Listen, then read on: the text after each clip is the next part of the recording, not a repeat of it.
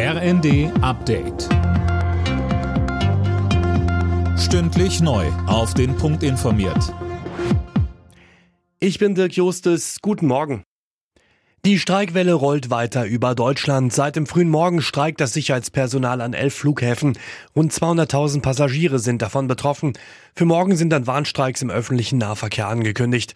Montag war der GDL-Streik bei der Bahn zu Ende gegangen. Der Präsident des Deutschen Instituts für Wirtschaftsforschung, Fratscher, sieht die hohe Inflation und den Fachkräftemangel als Grund für die Streikwelle.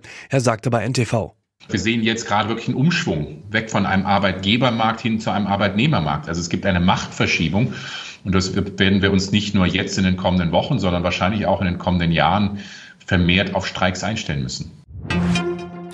Im Bundestag gehen die Haushaltsberatungen weiter. Unter anderem geht es um den größten Posten, den von Arbeitsminister Heil.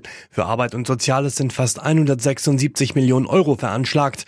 Ein Grund sind die gestiegenen Arbeitslosenzahlen. Auf dem EU-Gipfel in Brüssel geht es heute um die Zukunft der Ukraine-Hilfe. Kiew soll eigentlich 50 Milliarden Euro bis Ende 2027 bekommen, Tim Brettstrup. Ja, mit dem Geld soll die ukrainische Wirtschaft zwei Jahre nach dem russischen Überfall vor dem Kollaps bewahrt werden. Allerdings blockiert Ungarns rechtspopulistische Regierungschef Orban die Auszahlung des Geldes. Er nutzt die ganze Sache, um an bislang eingefrorene Mittel für sein Land zu kommen. Stichwort Rechtsstaatlichkeit. In der EU ist man gelinde gesagt genervt von Orban. Es gibt offenbar mittlerweile auch Gedankenspiele, dem Land das Stimmrecht und die anstehende EU-Ratspräsidentschaft zu entziehen. Nach Fortuna Düsseldorf steht auch der erste FC Kaiserslautern im DFB-Pokal-Halbfinale. Bei Zweitligakonkurrent Hertha BSC gewann die Pfälzer am Abend mit 3 zu 1.